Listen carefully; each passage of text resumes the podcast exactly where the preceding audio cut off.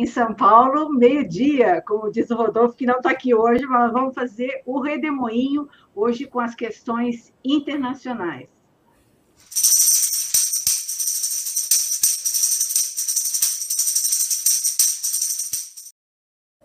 Gilberto Maringoni, seja muito bem-vindo a esse redemoinho.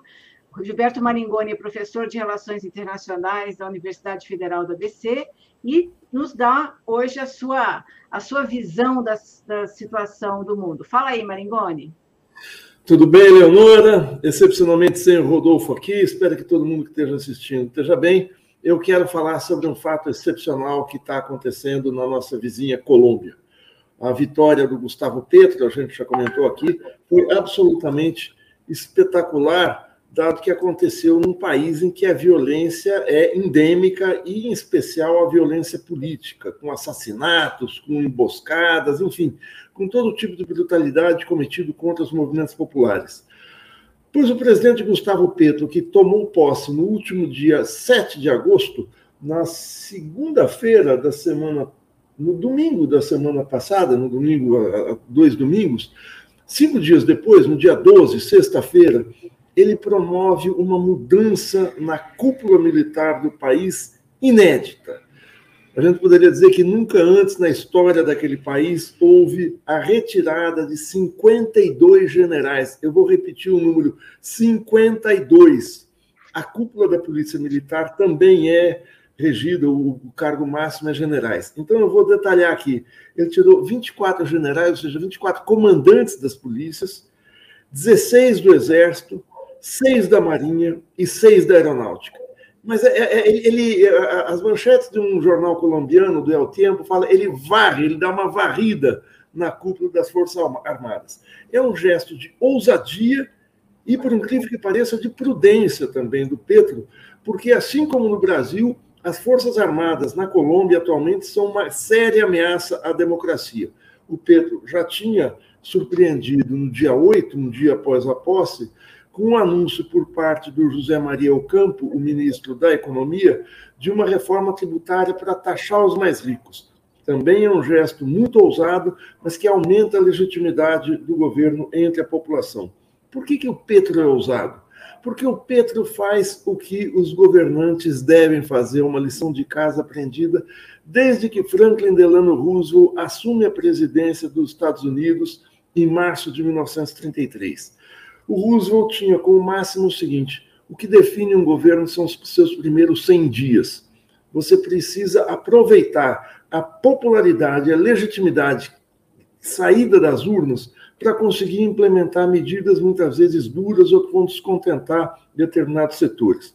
Vamos lembrar, o Petro se elegeu agora em junho com 50,44% dos votos, metade do eleitorado ou metade do país, se a gente quiser fazer uma projeção. O Rodolfo Fernandes, da direita, o seu oponente, teve 47,31. O país está muito, ficou muito dividido entre as duas postulações, mais ou menos como Dilma e Aécio, aqui com uma diferença pequena. Diferentemente da ex-presidente brasileira, o Petro não procurou conquistar o eleitorado do outro lado ou acalmar o mercado. Não, sem fustigar os mercados, sem fustigar é, os grandes inimigos, os, seus, os grandes, vou usar outra palavra, mas os grandes ameaças, embaixada americana e tal, ele faz uma mudança cirúrgica. A mudança cirúrgica é a seguinte: esses, o, o Pedro tem um ministro da Defesa que é um civil, que é, é Ivan Velasquez, é um jurista de 57, de 67 anos, defensor de direitos humanos, é um sujeito experiente internacionalmente, não só nas questões de combate à corrupção, mas em especial de violações de direitos humanos. Ele participou de uma comissão internacional contra a impunidade na Guatemala. Os militares colombianos foram parte integrante da guerra às da, da, da, guerra à guerrilha, da guerra ao movimento popular e de uma série de violações de direitos humanos além de casos de corrupção abertos, aí, de vinculação com narcotráfico, vinculação com paramilitares, vinculação com contrabando. O que o Petro faz é, de uma maneira muito eficiente, algo já prometido em campanha, é tirar uma geração mais velha, muito comprometida com os governos de direita e de extrema direita, em especial do Álvaro Uribe e de Ivan Duque, para colocar uma nova geração. São oficiais na faixa dos seus um pouco mais, um pouco menos, de seus 50 anos, é, que não tem uma ligação tão direta com essas denúncias ou com essas violações. Vale dizer o seguinte: isso não quer dizer ele não está julgando ninguém. Há muitos processos contra esses militares que não necessariamente pode ser, pode advir daí uma culpa. Mas promoção, é, é, enviar militar para a reserva não é uma questão de justiça ou não, é uma prerrogativa do presidente da República. Ele tira da frente uma séria, uma séria, um sério obstáculo a um entendimento nacional. O Petro quer fazer um programa que ele chama de paz total. Existe ainda um grupo guerrilheiro, o Exército de Libertação Nacional, que é o último que ainda não entregou as armas na Colômbia. Recordando a Colômbia desde 64, viveu, ele vive, de certa maneira, mas hoje já muito, muito, muito reduzido, um surto de guerrilha rural por conta da, da, da inexistência de espaços democráticos para a participação dos movimentos sociais. A, a principal delas, as FARC, as Forças Armadas Revolucionárias da Colômbia, depuseram as armas em 2016. O grupo guerrilheiro a qual Pedro pertenceu vem depondo as armas há vários anos, desde da, da primeira década do século, que os, os, os, integrantes do M19 depuseram as armas. O LN hoje tem uma influência muito, muito, muito reduzida. Então, essa, esse sinal que ele dá é um sinal para o entendimento e um sinal do seguinte: as disputas políticas têm que ser feitas não só com entendimento, mas com medidas concretas. Existe uma demanda por terra entre os camponeses colombianos e o Petro quer fazer avançar um processo de reforma agrária para reduzir tensões. Isso ele não conseguiria fazer com militares que estão acostumados a reprimir pesadamente a, os camponeses, a guerrilha e tal. Vale dizer também que o exército colombiano, as forças armadas colombianas, são muito bem armadas. Projetos de financiamento e de parcerias com os Estados Unidos, desde o início do governo Uribe, de, aliás, desde 1998, o Uribe governou de 2002 a 2010, é, foram investidos em treinamento, em armamento para as Forças Armadas colombianas.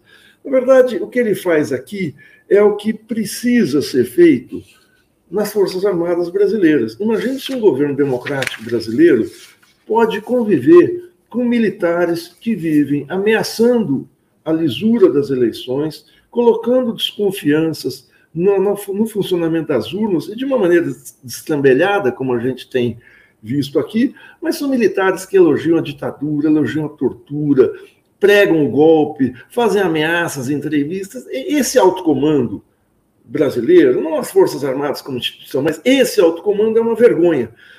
Vergonha por serem antidemocráticos, vergonha por acobertarem crimes da ditadura, tentaram impedir desde sempre a instalação de uma comissão da verdade, e quando ela foi instalada em 2012 pela presidenta Dilma, fizeram uma carga pesadíssima para que não se punisse ninguém, fosse apenas um levantamento como algo, algo é, é, é, inócuo que foi o que aconteceu, é, são militares que comandaram áreas estratégicas do governo, comandam, né? Haja visto o Ministério da Saúde, da Saúde, comandada pela dupla inesquecível general Eduardo Pazuello e general Elcio Franco, é, e que resultaram nessa calamidade que foi a, que foram as mortes da pandemia, mais de 670 mil mortes. Para não falar do lado da compra desses militares. Né? Apareceu agora há poucas semanas essa denúncia dos super salários para mais de 1.600 militares, alguns deles recebendo mais de um milhão de reais de salário durante alguns meses. O caso mais luminoso é o do general Walter Braga Neto, que é, foi ministro da Defesa e é candidato a vice-presidente na chapa do Bolsonaro.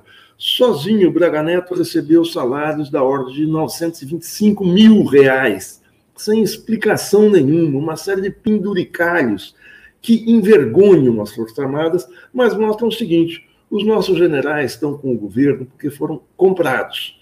Imagina se a gente tem uma guerra com qualquer outro país, com esses generais, esses generais não precisam, não precisam é, ser derrotados no campo de batalha, são derrotados nas contas bancárias.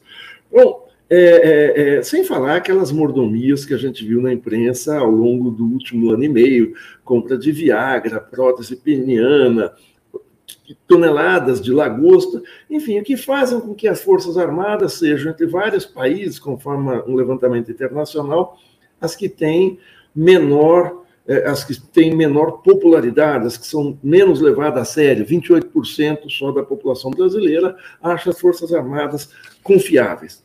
Mas eu quero voltar um pouco aqui ao Franklin Delano Roosevelt para pegar a métrica, quer dizer, o que, que o, o, o, o Gustavo Petro fez? Ele fez o seguinte: o Franklin Roosevelt assume o governo dos Estados Unidos em março de 1933, em 4 de março. Cinco dias depois, o mesmo espaço de tempo que o, Pedro dá posse à destituição dos militares. Cinco dias depois, ele envia ao Congresso americano uma batelada de iniciativas para reduzir a crise. Os Estados Unidos, vocês sabem, viviam os efeitos muito profundos da crise de 1929, que arrebentou com várias empresas e provocou um desemprego da ordem de 25%. Ou seja, de cada quatro americanos, um estava desempregado. Se no Brasil a gente tem um desemprego que oscila entre 11% e 12% e já é uma calamidade, imagina o dobro disso num país como os Estados Unidos. E o Roosevelt faz um programa de investimentos pesados em infraestrutura, na agricultura, no comércio, na indústria, em empresas privadas, em empresas de transporte, construção de ferrovias, construção de hidrelétricas e em atividades que geram muito emprego para tentar tirar os Estados Unidos da crise. Ele, ele tinha uma oposição, o Roosevelt era democrata, tinha uma oposição republicana muito forte. Por isso ele faz no susto, aproveitando, como eu disse, a popularidade saída das urnas para, de uma vez, colocar o seu programa. Isso deve ser, essa métrica utilizada pelo Gustavo Petro, que é herdada do Roosevelt, foi utilizada por outros chefes de Estado em outras situações. O presidente Hugo Chávez, quando toma posse em janeiro de 1999 na Venezuela, no ato da posse, ele assina um decreto convocando um plebiscito para ver se a população queria uma nova Constituição ou não. A partir dessa aprovação, no, no, no, susto, mas na popularidade, na legitimidade das urnas, é que ele consegue aprovar a Constituição e fazer uma série de modificações de cunho social naquele país. A gente tem um exemplo aqui do presidente Lula, que logo que toma posse em 2003, vem com a reforma da Previdência. Não é uma mudança progressista, é uma mudança ao gosto do mercado, mas ela acaba por definir o governo naquela época. É muito importante quando a gente no Brasil está numa situação pré-eleitoral para, esperemos, eleger um governo democrático, eleger o governo Lula, é, que o governo tenha essa essa questão em mente. É preciso aproveitar a legitimidade das urnas. Os quatro anos, ou cinco anos, ou seis anos de tempo de um governo não são iguais no tempo político. O tempo político se conta em situações em que você tem mais ou menos legitimidade. Vale dizer, mais ou menos ótimo e bom e mais ou menos ruim e péssimo. É, Para finalizar aqui, eu quero dizer que o, o presidente Gustavo Petro está dando uma mostra de extrema habilidade, porque ele está fazendo modificações, como eu disse, cirúrgicas no sistema tributário, uma reforma tributária, na cúpula do Exército, são mudanças muito tensas, contrariam muitos interesses, mas aí é o que ele fala, é, essas tensões distensionam a vida do povo, essas tensões distensionam a democracia colombiana. Se não fizesse essa mudança no alto das Forças Armadas, possivelmente ele não conseguiria governar. Durante a campanha eleitoral, vale lembrar, ele foi atacado pesadamente por um general aposentado, um general de pijama, Eduardo Sapateiro, que o acusou de mentiroso quando Pedro denunciou que estava sofrendo atentados a bala durante a campanha. Mentiroso, não confia nas Forças Armadas, não tem preparo para ser, ser candidato a presidente. Foram algumas das, das situações em que, em que Petro eh, teve que enfrentar. No Brasil, em que o novo governo vai ter que dar uma limpada na área, em várias situações, vale ver especialmente essa, nessa ameaça constante à democracia, que é concretizada eu não digo pelas Forças Armadas, mas por essa cúpula militar bolsonarista que recebe altíssimos salários e que, e que pelo seu chefe parece disposta a qualquer coisa. Sorte que eles recuaram muito, porque o isolamento que estão colhendo na sociedade brasileira é enorme. Fico por aqui. Obrigado. Legal, Marigoni. Ah, o Rodolfo chegou a é, tempo aqui. Muito obrigado. Ah, legal, Marigoni. Desculpe não ter participado do início aqui, mas estamos aqui para. Eu me atrapalhei um pouco, mas deu certo. ah, imagina.